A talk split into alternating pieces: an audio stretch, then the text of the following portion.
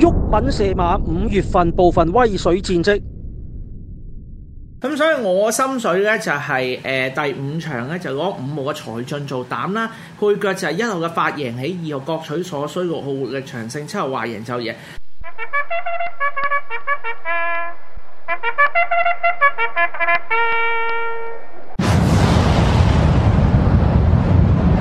所以教主第七場嘅心水就係攞三號皇帝金做膽啦，配腳就係二號幾利紅星、三號禪聖寶區、四號象耀、九號紅喎，三四重彩就二三四八九五隻互村撈亂嚟買。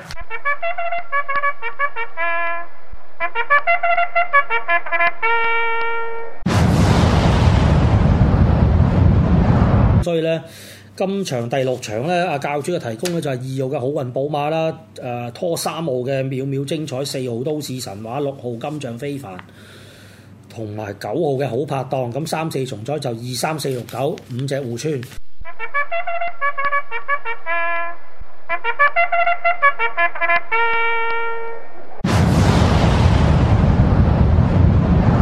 所以我心水第五場咧就係攞六號嘅珍珠鳳凰做膽啦，配腳就係一號幸福友善，二號俏芳華，四號巴巴閉，十二號天衣無縫，三四重彩一二四六十二五隻互村撈亂嚟買。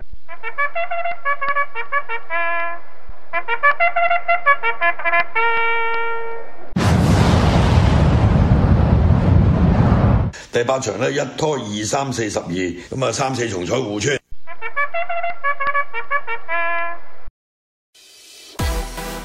喂，而家已經係月頭啦，鬱敏射馬已經開埋，月費五百蚊，而家仲可以經 PayMe 俾錢，記住早買早享受啊！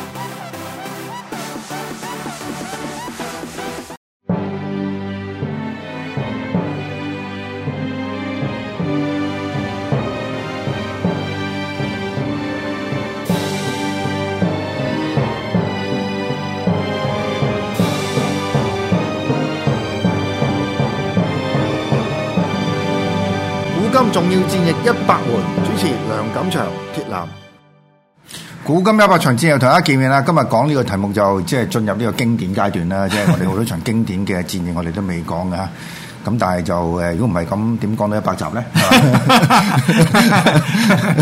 咁今日講呢個就係諾曼第登陸。咁啊，時間係一九四四年嘅六月六日啊，係相當之易記嘅，叫 D Day。係 D Day，啊，D 只不過係 for for day 咁解啊，冇乜特別意思嘅。咁但係首先第一樣問咗鐵男先啦。係譬如我打一個地方咧，我啊或者即係打一個人咧，我咪用最短嘅距離打佢咧。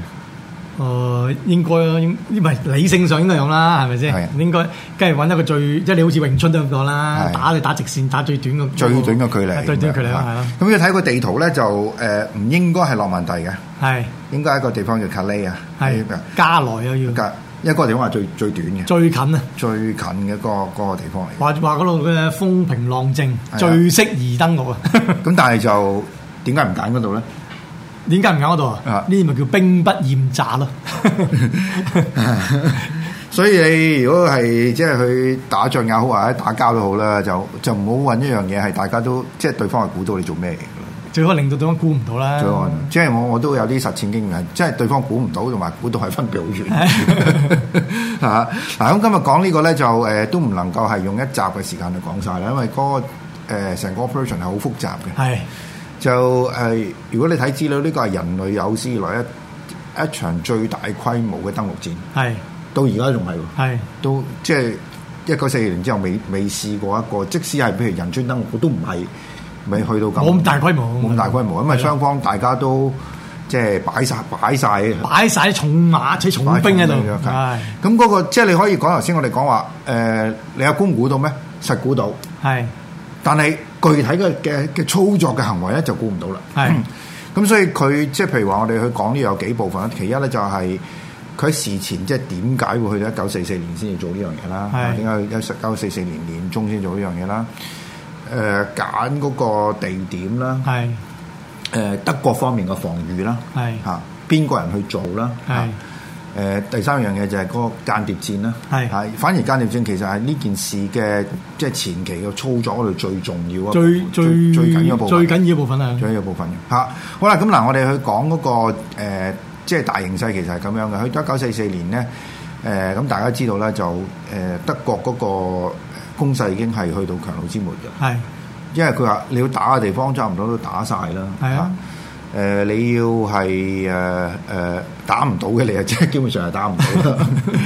咁誒、呃但係最重要一樣嘢就係咧，基本上喺嗰、個誒、蘇聯嗰部分咧係打輸咗嘅係嚇。咁但係問題就係蘇聯佢即使即係佢誒差唔多叫殲滅咗德國嗰個進攻嗰部嗰部分，但係佢仲未足夠一一個一個形勢咧，佢去去反攻翻出嚟係。咁所以基本上係一個膠着啦。即係未算係逆轉啊，未算未算未算基本逆轉嘅。係啦，咁喺呢個即係盟軍方面嚟講咧，其實有一個陰謀論嘅，就係、咧一路史泰林一路即係都係誒、呃向呢個盟軍施緊壓力嘅，就係、你開闢第二條第二條戰線啦。第二戰場第二戰線，第二戰線可以有幾部分嘅，可以喺即係非洲嗰邊打上去，係啊意大利嗰邊啦嚇。咁就誒、呃其實嗰邊都即係德軍都都係處於即係處於弱勢嘅開始係嚇。咁但係問題咧就係、一路丘吉爾同埋誒羅斯福都係拖嚇。咁我哋俾嘅官方嘅答案就話咧，我哋未足夠人手係嚇。咁但係問題就喺史南嗰度嚟講，就係屌你玩 Q 玩 Q 我 啫，你係等到我呢邊打贏咗 啦，咁你先至咩？你先至嚟幫手。因為如果如果早打咧，咁德國就要打兩邊嘅。係其實呢個就係德國一路以嚟嘅惡夢，甚至到呢家嚟嘅。德國就係、因為佢嗰個地理位置，佢係處於呢個歐洲嘅中心。係啊，咁佢成日即係有一個，即係佢哋覺得係相當之難誒、呃即係難應付嘅場面，就係、有兩邊嘅敵人從呢個東東邊同埋西邊一齊打夾擊你夾擊，咁就要打兩邊。咁事實上德國佢係做即係係係預計到呢個情況嘅嚇。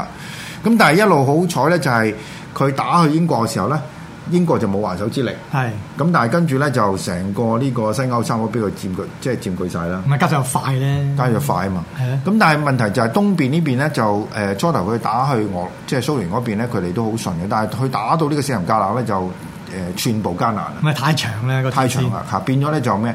咁但係誒、呃即係去到呢呢、個呢、個情況，其實佢最主要都係擔晒喺東邊嗰度。係但係西邊一一開咗個戰線咧，咁成個形勢就差唔多而家叫急轉逆下咯，係直下咯嚇。咁所以去到呢個第二次世界大戰嘅即係一九四四年嘅年中嘅時候咧，即係盟軍已經有一個基本初步嘅一個即係概念就係、就係可以可以登陸啦。係問題就係登陸嘅具體地點喺邊度咧？咁樣咁正如頭先我哋好強調咧，就係佢哋經過考慮就係因為卡利太明顯啦，係所以就唔適宜去做嘢，咁就揀咗喺呢個諾曼第嘅係嚇。咁但係要揀呢、個呢、個呢、個地方咧，其實就唔嗰、個難度好高嘅，難度好高在於咩咧？就係、你要計太多因素，舉個例，譬如話嗰個潮汐嘅漲退啦、天氣啦，天氣啦。係啦，誒、呃一年有幾多日可以可以做到呢樣嘢 啦？咁結果就發現一樣嘢就係原來係得幾日嘅啫。 咁所以佢原本嗰個日子就唔係六月六號啊，原該係六月五號啊，褪即係褪後一日遲咗。如果呢日再褪咧，就要隔就要隔多兩個禮拜。咁跟住都都唔使點玩嘅 啦，真係。 咁所以佢呢、個呢、個嗰、個難度好高，同埋要嗰個決心好大。啊係嚇、好啦，咁誒、呃即係呢呢個呢、個做法之外咧，其實牽涉另外一樣嘢就係、譬如嗰啲誒，即係散佈假消息啦。係啦，咁其中一樣嘢佢哋要去去做嘅就係話呢個巴頓將軍咧就去去咗英國係啊。咁誒巴頓去咗英國點解咧？其實就係呃人嘅，因 為根本佢去到咧就係投閒置散嘅，冇嘢俾佢做嘅。都咁有嘅，都有做嘅啊，扮嘢啊嘛，出嚟即係檢閲咯。 係啊，檢驗都係扮嘢嘅，如果你睇巴頓嗰套戲，有佢有佢呢個場景啊嘛。咁個原因就係因為咧，就點解唔揾巴頓咧？其中一個原因咧就係誒喺德國方面嚟講咧，其實誒所有人都都覺得佢係誒嗰個最即係進攻嘅最最理想人選嚟嘅即係主力主力嚟嘅。係但係咧就即係又係太明顯啦，咁所以又又要換人，係嘛？誒、因為大家都最驚佢嘅，即係係嗰邊嚇。咁但係佢去到英國嗰度咧，點解佢即係之前佢即係誒冇呢個即係咁嘅誒誒誒位置咧？就個原因就因為咧，佢係誒即係同呢個上司嘅關係好 差。同埋多嘢講啊！啊，咁所以即係呢件事嗰、個即係成個諾曼第登陸嗰個保密嘅工作要做得好好，係即係唔單止係 deception 啦，即係唔單止係散佈假消息，仲要個保密工作咧本身係做得好好清楚嘅。但係就唔知點解咧，喺呢個事前咧喺英國一份報紙每日電訊報入邊嘅呢啲即係嗰個誒佢 word puzzle web puzzle 嘅遊戲係啊， 就不斷出現咗 幾個幾個地方嘅名，幾個登錄嘅地方嘅名喺度。即係嚇死嚇死人 嘅啫，嚇死啲英軍啊！係啊， 咁因為佢就係你自己先知啦，咁所以就即係嚴查啦。係嚇，咁另外一件即係日事就係有個女巫啦，係就叫 Helen Duncan 啊啦。係就係事前，因為佢好似喺嗰個通靈嗰個 環境度咧，佢透露咗呢啲消息， 咁結果就俾俾人拉 Q 咗 嚇。咁但係就唔知，因為點解咧？佢佢佢嗰個事件就係佢係通到一個沉咗船嘅上邊官兵嘅，即係誒誒啲啲啲幽靈，嗰啲幽靈係啊，幽靈嘅信息係啊，零信息。咁誒呢件事到到依家都係一個懸案嚟嘅，因為點解咧？就其實冇人冇人，即係嗰個年代冇人信佢係女巫啦，真係女巫啦嚇。咁但係第二樣嘢就係、原來條法律係話你扮女巫都死啊就有罪嘅。咁樣咁啊，所以呢件呢個即係成個嗰、個即係誒呃誒誒登陸嗰、個由頭到尾個過程咧就好複雜。你又證明咗當時嗰啲誒英軍啊，其實都好崩好崩緊嘅，即係要少少嘢都好驚，少少嘢都好驚嘅。因為呢誒呢場呢場嘢大鑊嘢。嗱，呢呢個頂崩緊法咧，其實誒艾森豪威爾啦，艾森豪威爾係統罪嚟噶嘛，係就佢係寫咗兩兩兩封嘅演説，係一封就係登陸咗之後點，啊一封就係登陸輸咗之後點。啊 咁我我其實就好贊成即係所有嘅成熟少少嘅即係政治嘅政治家，政治家咧，都係要咁嘅做法咯，冇嘢係必然噶嘛。即係冇一定贏嘅。冇一定贏啊嘛！咁即係有個萬一咁你你輸咗咁之後點咧？咁輸咗之後你唔好話哦輸咗啦，我成隊咗唔打啊嘛！即係仲你仲點保持到嗰個士氣咧？其實就好重要係嚇。咁第二樣嘢就係丘吉爾咧，即係雖然佢個演說嘅能力咁高，但係咧即係佢原來私底下佢都同老婆講話呢鋪真係好難估，係可能會死幾萬人，係即係盟軍方面。係咁而且咧就即係呢啲士兵去晒喺英國嗰邊咧，其實佢哋操練咧都係已經係好即係長時間嘅。即係如果再唔打咧，其實個士氣會好差咯。係啊，即係佢哋原來有練喎，係即係有係有一啲嘅地方俾佢哋操練嘅。係訓練但係問題個操練本身又唔可以俾人知喎。係啊！咁所以即係成件事又變咗係即係好誒，會會會係嗰、個嗰、個壓精神壓力好大。同埋即係好簡單啫，你做嘢即係誒，你坦蕩蕩去做咧，你好輕鬆。哇！但係你鬼鬼祟祟做 咧，你係零舍辛苦啊 嘛。啊，咁另外就係譬如話嗰個登陸本身嗰個器材啦，係咁如果你睇雷霆散兵，你知道嗰只船咧，係，即係一路係即係兩棲登陸上到岸咯，好似個鏟咁，一塊板咁樣啲人兜衝晒出啊跌落嚟去嘛。風吹嗱，啊。咁我成日諗一樣嘢就第一批衝出嚟嗰班 點嘅，即係俾你會唔會肯去做第一批衝走去衝 上？我有衝過㗎，不過我係 game 嚟 嘅，因為嗰時有隻 game 咧，就叫即係 b i t o Honor 就係講呢樣嘢，你就身為一個士兵咧，就喺呢啲咁嘅節喺呢啲咁樣嘅登陸艦裏邊咧衝出嚟，哇！好鬼緊張嘅呢個，好有臨場 feel 嘅。 咁如果你係第一個咁點啊？喂，我開始玩位喺中間嚟嘅， 但係我見到即係見到前面嗰個咧未衝已經一開閘已經死咗㗎啦，一開閘個頭已經砰爆咗啦，係啊。好誇張㗎！我個遊戲其實好真實嘅嗰、個環境都係啊，咁你你如果你有睇《雷霆散兵》係係，都有啦，佢一一都未上岸，其實已經好多係啊子你彈即刻飛已經飛啦已經飛飛飛上嚟噶嘛。咁呢個咧就誒、呃原來有個人嘅，就呢個叫做 Andrew Higgins 啦，咁係後邊呢個啦。